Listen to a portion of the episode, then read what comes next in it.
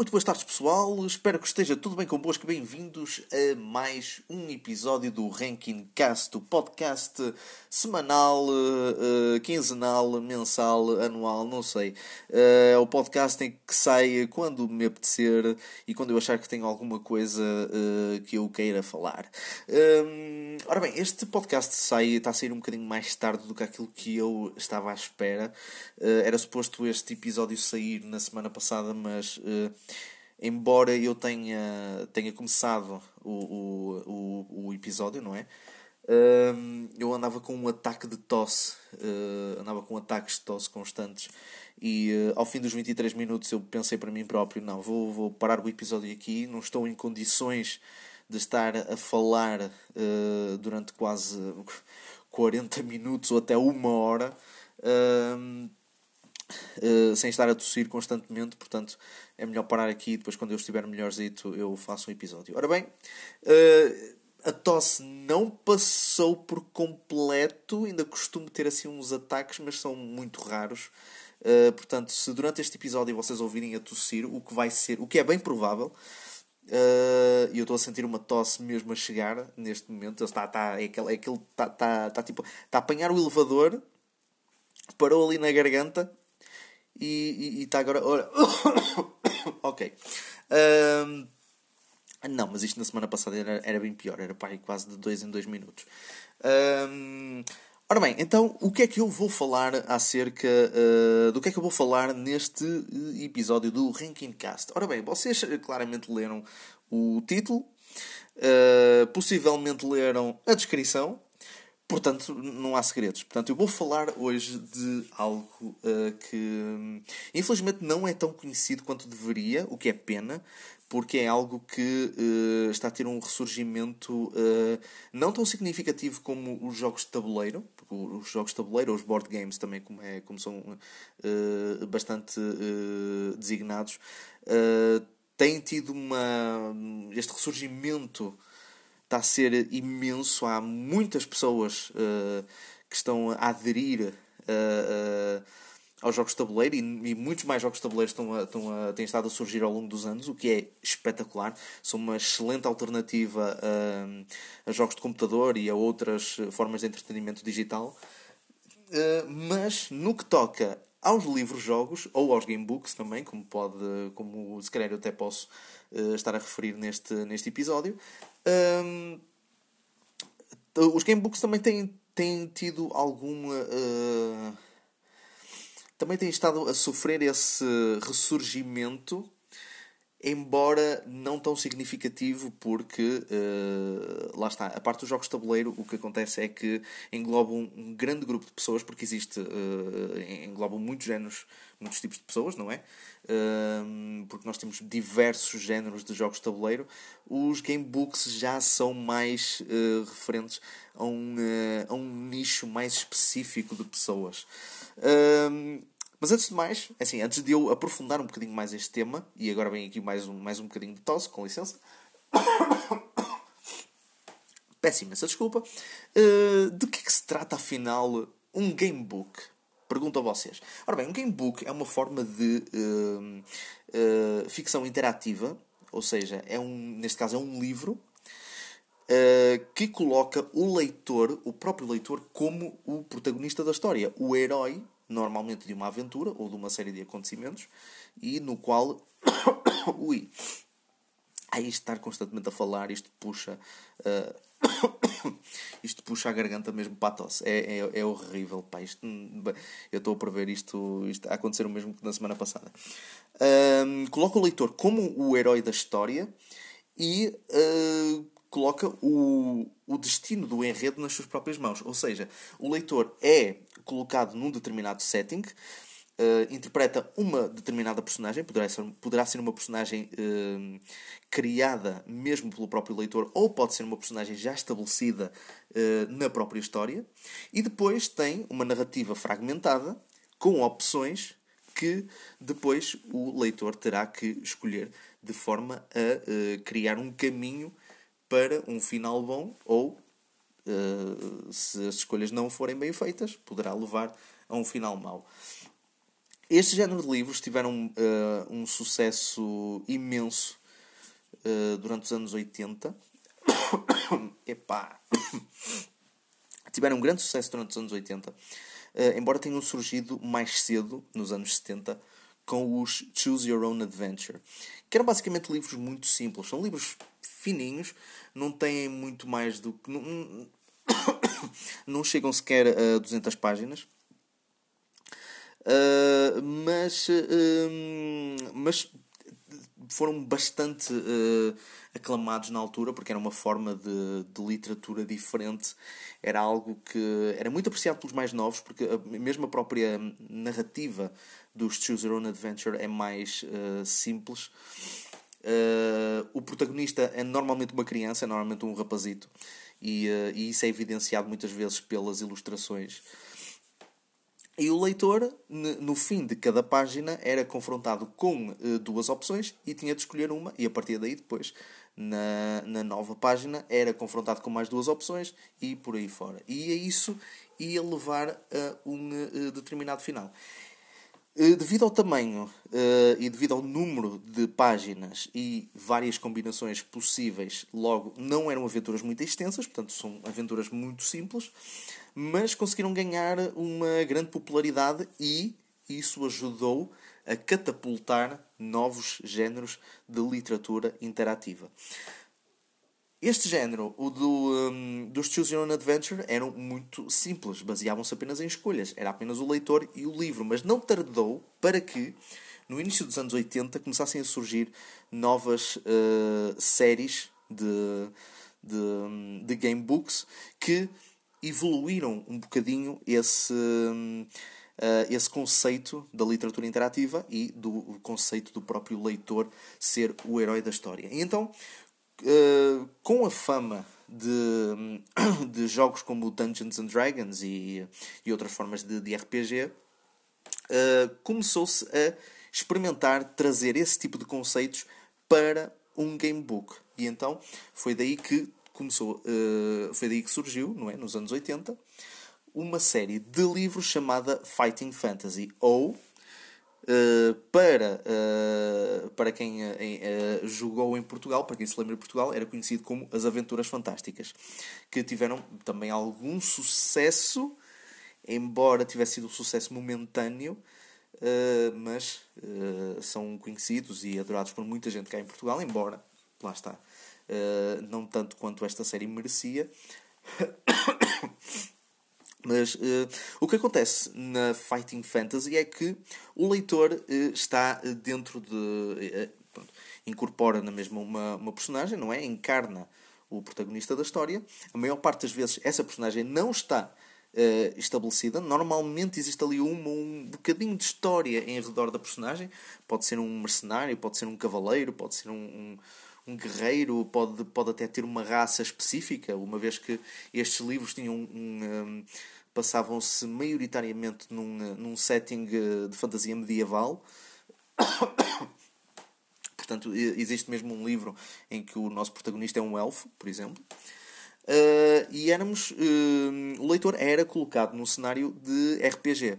Ou seja, para além da componente de escolhas existentes no Gamebook, o que existia era também elementos de RPG, ou seja, certas pontuações. Uh, não tão. Uh, não tão, uh, como é que eu ia dizer, complexas como em Dungeons and Dragons, mas também podiam ser, eram atributos que podiam ser usados também na própria história e que, de certa forma, Uh, embora mais limitados, também definiam um bocadinho as forças e as fraquezas do nosso protagonista. No caso das, uh, da Fighting Fantasy, havia maioritariamente três atributos, que era a perícia, a força e a sorte. Ou, na versão uh, original, era o skill, stamina e luck. E tudo isso era estabelecido com o rolar de dados. Exatamente, nós usávamos dados para estabelecer essas forças e fraquezas, e isso dava-nos uma enorme variedade de, de possibilidades com, com que a nossa personagem podia. Uh, uh, com que nós começássemos a aventura. Nós podíamos começar uma aventura com um skill muito baixo e uma stamina uh, quase no máximo, ou, ou vice-versa. ou então tudo muito equilibrado. Portanto, era sempre muito variado e nunca duas personagens eram iguais. e lá está. Uh, depois o resto era praticamente era quase idêntico ao conceito da literatura interativa. Havia escolhas.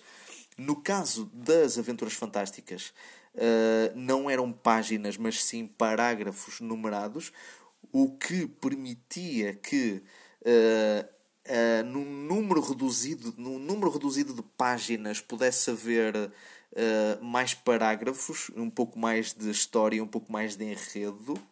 Em vez de estar tudo dividido apenas uma parte, uma, uma página uh, por. ou melhor, uma referência por página. Não, cada página podia ter várias referências, desde que pronto, era uma questão de se, se as referências coubessem nas páginas, não é? Pronto. Uh, porque senão, uh, tendo em conta que a maior parte dos livros das Aventuras Fantásticas tinham 400 referências, ou seja, 400 parágrafos numerados, imaginem o que é que seria 400 páginas cada um desses livros. Acabávamos por ter livros gigantescos. E assim, com este sistema de parágrafos numerados, uh, isso fazia com que os livros viessem em tamanhos mais reduzidos, mas com. Peço desculpa, mas com maiores possibilidades de, de escolha. E lá está. Para que é que serviam estes atributos? Estes atributos serviam muitas vezes para, eh, maioritariamente para combate. Eh, era possível nós encontrarmos inimigos ao longo da história que nós tínhamos de combater e para isso era preciso fazer rolagens e fazer rolagens de dados, somar a perícia, depois fazer o mesmo com o nosso adversário e depois quem tivesse o valor menor perdia dois pontos de força e assim sucessivamente. Depois a sorte também podia entrar em certos aspectos. Portanto, havia uma grande variedade de, de possibilidades eh, em cada aventura e foi isso que tornou a série eh, bastante aclamada e, eh, e bastante adorada e, eh, e teve uma vida longa. Teve e ainda tem, apesar de dos gamebooks mais ou menos em inícios dos anos 90 terem começado a entrar em declínio e no início dos anos 2000 terem praticamente terem quase morrido, não é? Surgiram uns poucos, mas a coisa andava muito tremida. Com este ressurgimento dos board games, uh, eu creio que os gamebooks começaram, agarraram-se também ao, ao agarraram-se também ao hype e uh, hoje em dia tem estado, tem surgido muitos mais gamebooks do que antigamente. Uh, mas lá está.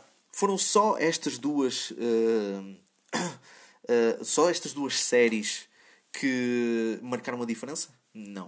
Uh, Choose Your Own Adventure ainda hoje vai sendo lançado e relançado e, tem, e temos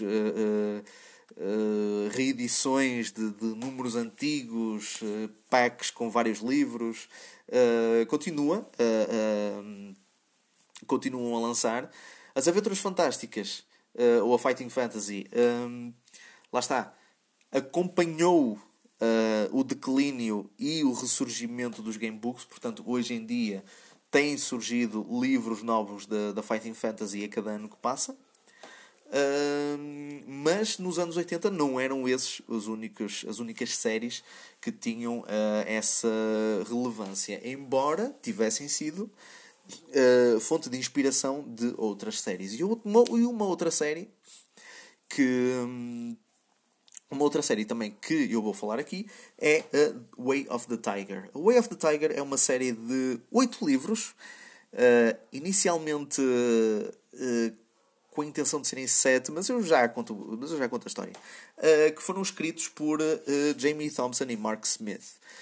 Ora, quem são esses senhores? Esses dois senhores chegaram a escrever dois livros da Fighting Fantasy uh, nos anos 80. Um deles chamava-se Espada do Samurai, que se situava no uh, universo criado para a Fighting Fantasy, criado onde a maior parte dos livros da Fighting Fantasy uh, se passa. O outro é, e foi o primeiro que eles escreveram, na verdade, o outro chama-se O Talismã da Morte, é o número 11, da versão portuguesa e penso que também é o número 11 da versão original, uh, e que coloca o leitor num mundo chamado Orb, um mundo criado por esses dois uh, escritores, que eles tinham sido convidados para fazer para escrever esses dois livros. E então eles decidiram aproveitar esse mundo de Orb e desenvolvê-lo no, na série Way of the Tiger. Way of the Tiger uh, é uma história. De, uh, ao contrário uh, da Fighting Fantasy, em que cada livro é uma aventura por si só, a Way of the Tiger é uma narrativa contínua, ou seja, nós podemos terminar o primeiro livro, independentemente das nossas escolhas que, das escolhas que façamos, se nós tivermos o final bom, o final feliz, digamos assim, nós podemos pegar em toda a informação que nós tínhamos no livro anterior, nesse livro, e passá-la para o livro seguinte, que aí é a continuação da aventura, e assim sucessivamente. Ou seja, hum, a história não se prende apenas por um livro, vai se prendendo eh, por uma série de livros. Eh, e Uh, ao longo dos anos 80, e eu agora vou ter que confirmar aqui uma coisa com um dos livros da, The Way of the Tiger, porque o que é que acontece? Estes livros sofreram do mesmo que sofreram a uh, Fighting Fantasy e outros livros jogos na altura, outras séries de livros jogos na altura, que foi, eh, foram descontinuados. E quando se trata de, de, uma série de livros como a Fighting Fantasy, em que cada livro é uma aventura com princípio, meio e fim, o facto de terem sido descontinuados não levou a grandes complicações, não leva a grandes problemas. Agora, quando nós estamos a falar de uma narrativa contínua em que o princípio é o primeiro livro e o fim é no último livro, uh, sofrer uma descontinuação ou um cancelamento acaba por ser fatal para e acaba por ser uh, uh, muito mau para os fãs desse mesmo, dessa mesma série. Ou seja, o sexto livro do Way of the Tiger, ou seja, uma série que era suposto ter sete livros, uh, foi lançado em 1987 e a partir daí a série foi descontinuada e o Way of the Tiger 7 foi lançado precisamente, e eu não estou a brincar porque eu tenho aqui o livro comigo, foi lançado e eu tenho que preparar bem estas coisas antes de as fazer. Foi lançado em 2014 Vejam lá bem, entre 1987 e 2014, os fãs do Way of the Tiger não viram a conclusão da história. Portanto, vejam, vejam lá bem. Surgiu em 2014, quando, quando começou a, a, a, a quando os, os gamebooks começaram a vir, começaram a, ressurgir. Não é? Tal como os board games. Portanto, e tal como o The Way of the Tiger, outras séries de livros-jogos que foram. Uh, que foram descontinuadas no, na altura dos anos 80 e princípios dos anos 90, tiveram a oportunidade de ressurgir e continuar ou até mesmo concluir as suas histórias. E esta Way of the Tiger é exatamente uma dessas uh, uh, situações.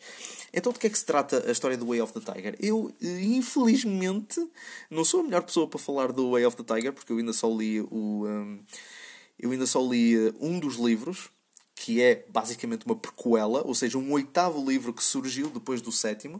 Só que este oitavo livro é conhecido como Way of the Tiger Zero, ou seja, é uma prequela do primeiro, do primeiro livro, uh, e no qual nós interpretamos um ninja, não é? Que uh, no livro, no, no Way of the Tiger Zero, que se chama realmente Ninja, uh, nós temos que fazer uma prova uh, para podermos ter direito a algo que eu já não me recordo porque já foi há algum tempo.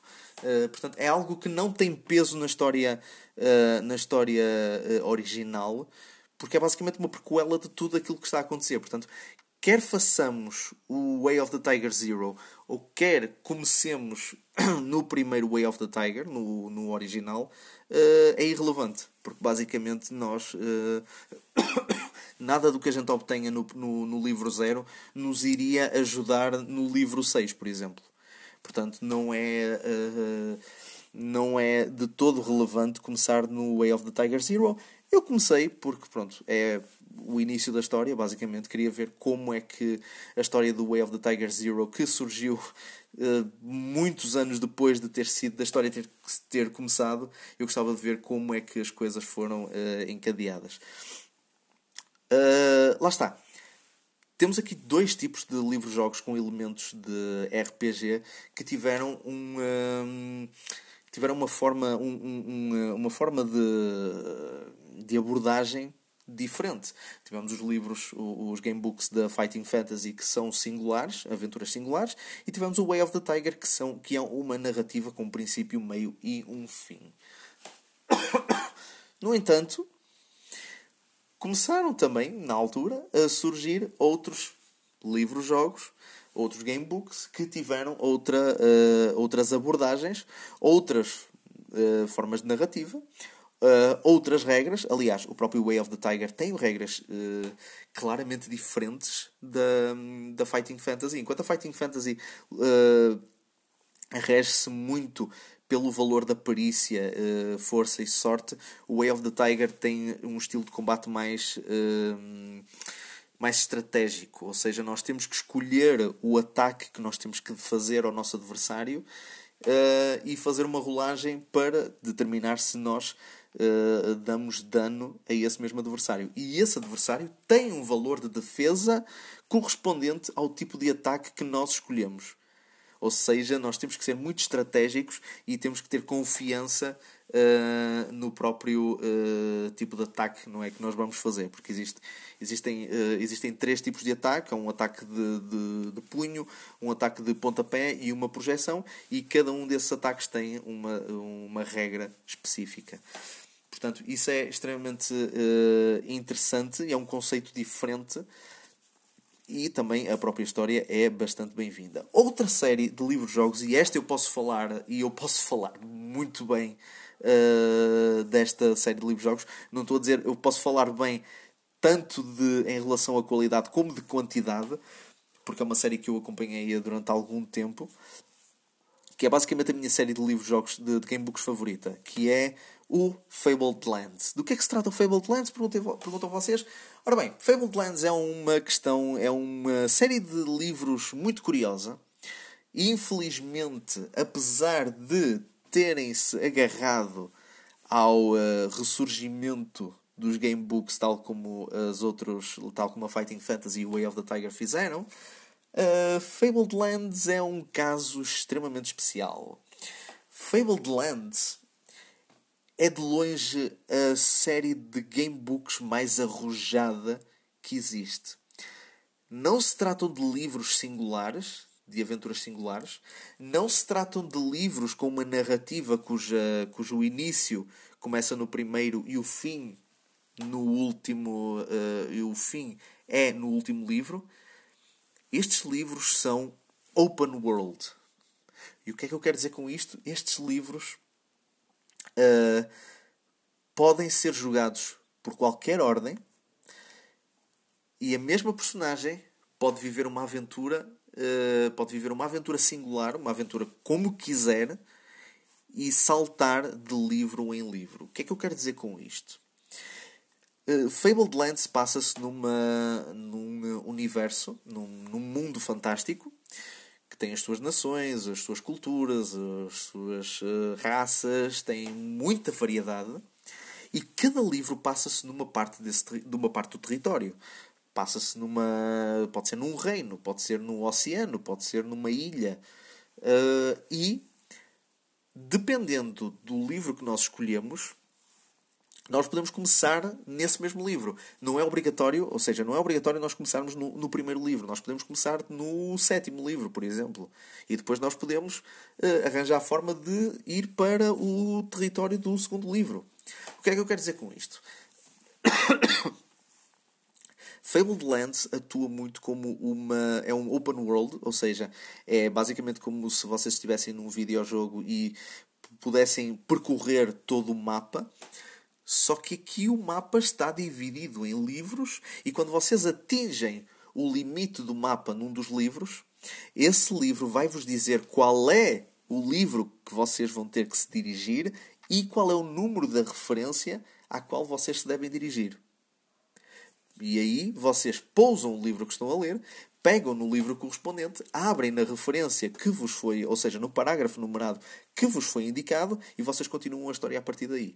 E vocês vão ver que existe uma ligação entre os dois livros. E agora pergunto a vocês: isso não leva a que haja um planeamento enorme de, da história dos livros? Eu digo: ah, sim. Isso leva a um enorme planeamento uh, sobre como é que vai ser a história, ou como é que vão ser as diversas histórias, como é que os eventos de um determinado livro vão, vão influenciar os eventos de outro livro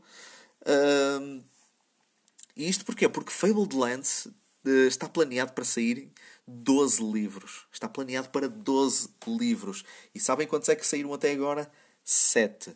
E Fabled Lands sofreu exatamente o mesmo problema de descontinuidade que sofreu Way of the Tiger. Chegou ao sexto livro e foi descontinuado. Foi recentemente, para aí em 2017, 2018, que saiu o sétimo livro, chamado The Serpent King's Domain.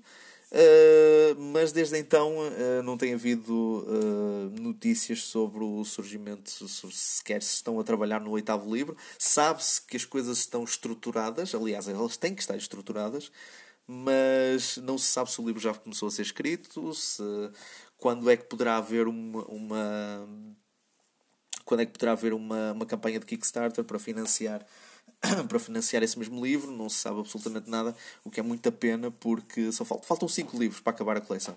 Faltam cinco livros para acabar a aventura e é basicamente um dos livros mais épicos que existem e uh, infelizmente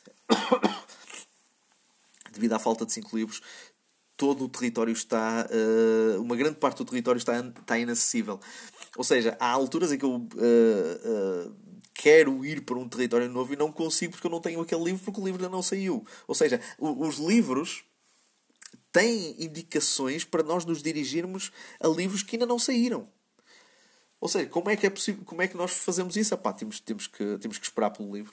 temos que esperar que os livros saiam para podermos fazer a aventura como, como deve ser. Agora, uma coisa muito fixe em relação a Fabled Lands é o que é que nós podemos fazer em Fabled Lands? Se nós podemos começar em qualquer um dos livros e se uh, nós podemos saltar de livro em livro, qual é a história então? Ora bem, lá está. A beleza da coisa é que não há só uma história. Há várias histórias. Existem várias quests. A nossa aventura é basicamente as muitas aventuras que nós podemos viver em Fabled Lands. Ou seja, nós escolhemos o livro em que começamos, uh, estabelecemos a nossa personagem, existem várias. Uh, existem várias personagens, até eu que tenho aqui o livro, uh, até posso mostrar, até posso falar, que são personagens podemos considerar que existem personagens que nós podemos escolher, sim. Mas existem profissões. Uh, nós podemos ser um priest, um mage, um rogue, um troubadour, um warrior ou um wayfarer. Ou seja, nós podemos escolher uma destas personagens e cada personagem tem uma série de atributos com um determinado valor. E esses valores são exatamente. Ui, só um momento. São exatamente o charisma, ou seja, a, a nossa capacidade, o nosso carisma, não é? A capacidade que nós temos de, de, de ser amigáveis com as pessoas. Uh, combat, eu acho que isto é. Uh, isto já explica por si só. Magic, ou seja, a arte de usar magia. Sanctity, ou seja, a santidade. A capacidade de podermos ter ajuda divina. Scouting. Scouting, a capacidade de nós uh, podermos uh, perseguir algo ou uh, encontrar pistas no. Lá está. Pronto, fazer scouting, basicamente. e o thievery, que é basicamente a ladroagem, a nossa capacidade de, de fanar alguma coisa a alguém. Portanto, podemos escolher uma das profissões e cada profissão tem, lá está, tem mais atributos numa parte do que noutra, por exemplo.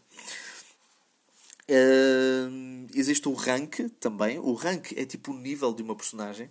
Ou seja, aqui, ao contrário de certos. Uh, ao contrário da maior parte dos RPGs, uh, nós não recebemos pontos de experiência. aqui o rank é ganho em determinados pontos da aventura quando nós fazemos alguma coisa e o nosso rank sobe. E aqui vai desde o rank 1 até ao rank 10, pelo menos no primeiro livro vai até ao rank 10, mas uh, tendo em conta que vão ser 12 livros, uh, como é possível começar? Uh, porque isto é, aliás, aliás as próprias regras dizem que o nosso rank é igual ao número do livro. Portanto, se nós começarmos no livro 5, o nosso rank vai começar como rank 5. Portanto, sendo que vão ser 12 livros, se nós quisermos começar no 12, começamos logo com o rank máximo.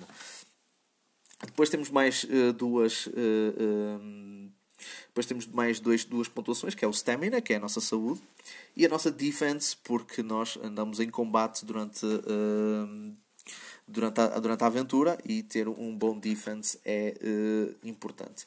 Portanto, o que é que nós fazemos então em Fabled Lands? Nós podemos fazer muita coisa. Nós podemos aventurar-nos, podemos fazer quests, entrar em cidades. Nas cidades, uh, existem algumas cidades que são mais desenvolvidas do que outras, mas as cidades grandes dá para fazer muita coisa. Podemos fazer aventuras dentro das cidades, quests dentro das, dentro das cidades. Podemos obter uh, uh, missões ou informações em várias personagens. Podemos percorrer o, o território como nós quisermos, uh, na ordem como nós quisermos, uh, os encontros que nós uh, vemos, ou seja, os encontros que nós temos na, ao longo da, da aventura são aleatórios, ou seja, uma rolagem de dados vai nos dizer quem ou o que é que nós vamos encontrar enquanto percorremos um caminho de uma cidade à outra, por exemplo. Uh, dentro das cidades nós temos a possibilidade de comprar casa uh, para guardar as nossas, os nossos itens, porque nós temos uma nós temos limite de itens, nós só podemos carregar 12 coisas, e então convém ter casas onde, onde, guardamos, uh, onde guardamos essas coisas. o que é que nós podemos fazer mais? o que é que podemos fazer mais aqui? Uh, podemos ter um barco, podemos comprar um barco, ter uma, desenvolver a nossa tripulação, uh, comprar mercadorias, fazer trocas comerciais entre vários, uh, entre vários territórios, podemos enriquecer com isso, podemos depositar dinheiro, levantar dinheiro, fazer investimentos para poder ganhar mais. as possibilidades são infinitas e lá está, o facto de nós uh, estarmos neste, uh, neste mundo de Fabled Lands não é obrigatório que uh, salvemos o mundo. Se não quisermos, podemos só fazer umas aventuras enquanto somos comerciantes. Nós podemos pegar, em, em, podemos pegar no barco, navegar por esse mundo fora e fazer trocas. Pronto, e enriquecer a fazer isso, enquanto fazemos várias aventuras, por exemplo.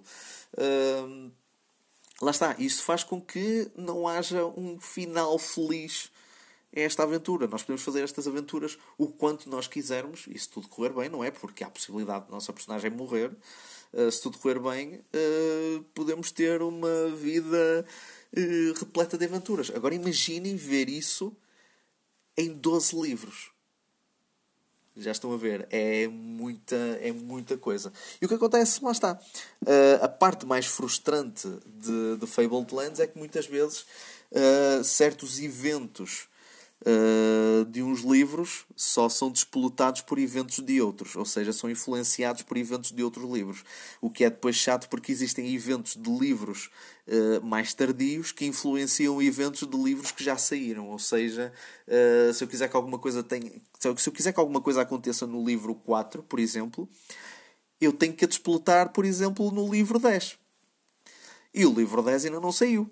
Como é que eu faço? Tenho que esperar. Lá está. Uh, é a parte chata, porque infelizmente Fable Lands é basicamente a, a série de gamebooks mais awesome que existe. Eu podia falar, pá, há muitos. Nós já estamos com uma marca de 33 minutos.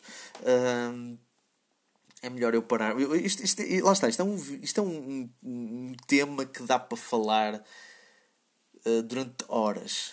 E lá está, eu só falei de quatro Uh, eu só falei de quatro uh, coleções de gamebooks e dá muito mais para falar. Ainda não falei do Steam Highwayman, que é um, uh, que é um open world do mesmo género de Fabled Lands, mas vai ter menos livros e é passa-se numa Inglaterra vitoriana, numa, num cenário de steampunk. Uh, Blood Sword, por exemplo, a série Blood Sword, que é de Dave Morris e do Oliver Johnson, que. Um, pode ser jogado até 4 pessoas. Um, sei lá que mais. Uh, Destiny Quest. Destiny Quest que é, são calhamaços de livros uh, que são muito fortes em elementos de RPG. São quase como videojogos em, em livros mesmo. Uh, muito fortes em, em, questão de combate e customização de personagens, também bastante interessantes, muito complexos uh, em certas partes, mas com uma história espetacular também, muito bem feitos.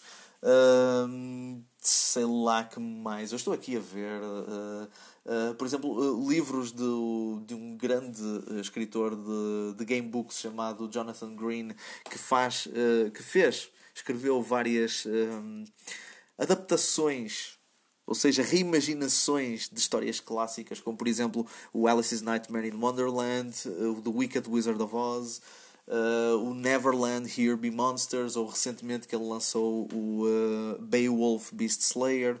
Uh, portanto, nós temos muita, muita variedade e eu podia estar a falar horas e horas e horas acerca de, acerca de gamebooks mas lá está, eu não vos quero estar a amassar. Uh, este é o segundo episódio do podcast. Eu queria falar eh, basicamente disto, uh, porque é um. Uh, gamebooks são maravilhosos, gamebooks são espetaculares. Uh, se vocês tiverem acesso ao meu canal de YouTube, ao Ranking, vocês poderão ver uh, uma série de vídeos chamada uh, A Minha Experiência nas Aventuras Fantásticas. Basicamente, sou eu a fazer, sou eu a apresentar os livros da versão portuguesa da Fighting Fantasy em vídeos de 5 em 5 e nos quais eu basicamente falo de cada um deles e faço uma crítica rápida de cada um deles. Uh, mas basicamente é, é, é, isso, e depois eu faço uma comparação entre dois livros. Portanto, lá está. Uh, há muita coisa para falar uh, acerca de, de gamebooks, mas, uh, mas eu isso vou deixar, vou deixar isto em aberto. Isto não é um tema que eu acabei, este tema não vai ficar por aqui. Mas lá está, eu não vou falar uh, de gamebooks durante mais do que uma hora. Um, acabei fui de decidir qual será o tema do próximo, uh, do próximo podcast. O próximo podcast, uh, se calhar não faz muito sentido, mas eu vou tentar a mesma. eu vou fazer a leitura de um gamebook. Agora, isto lá está. A parte, a, parte pior é que vocês vão estar a ouvir-me a fazer as decisões não vou ter ninguém uh, uh, a falar comigo, a fazer essas decisões e tudo, mas uh, eu vou fazer a leitura de um dos livros da, da Fighting Fantasy e ainda tenho que, que, decidir qual, porque eles são bastantes, mas eu tenho mais ou menos uma ideia de quais é que eu irei, de qual é que eu irei tentar ler. vamos fazer, vou fazer uma leitura limpa, vou fazer uma leitura com as regras como deve ser, não vou fazer batota, ok? Não, pá, eu sei que por podcast não vão ver, não vão ver absolutamente nada, mas eu vou, vou ser mesmo, pronto. Uh, porque isto lá está, isto não é para, isto é para nós descontrairmos, não é para não é para estarmos a fazer assim grande. Não é para, isto não é para o Mundial, por isso não vale, não vale a pena estarmos aqui a ser, eh, a ser aldrabões. Portanto, eh, eu ainda vou eh, decidir qual será o gamebook das Aventuras Fantásticas que eu vou ler. São bastantes, bast e, e muitos deles são, são muito bons, mas só no próximo episódio é que vocês vão de saber do qual é que eu irei falar. Portanto. Eu acho que é tudo. Não vale a pena estar aqui a falar mais de, de gamebooks. Como eu disse, isto é um tema para muitas horas e eu não tenho muitas horas. Uh, portanto, eu espero que tenham gostado. Continuem a seguir uh, esta, este podcast. Eu vou tentar fazer com que o próximo episódio não chegue tão, uh, tão tarde, não é? Não, não, não leve tanto tempo para sair. eu espero que no próximo episódio já esteja melhor da tosse. e é isto. Pronto, eu espero que tenham gostado e uh, fiquem bem. Até à próxima.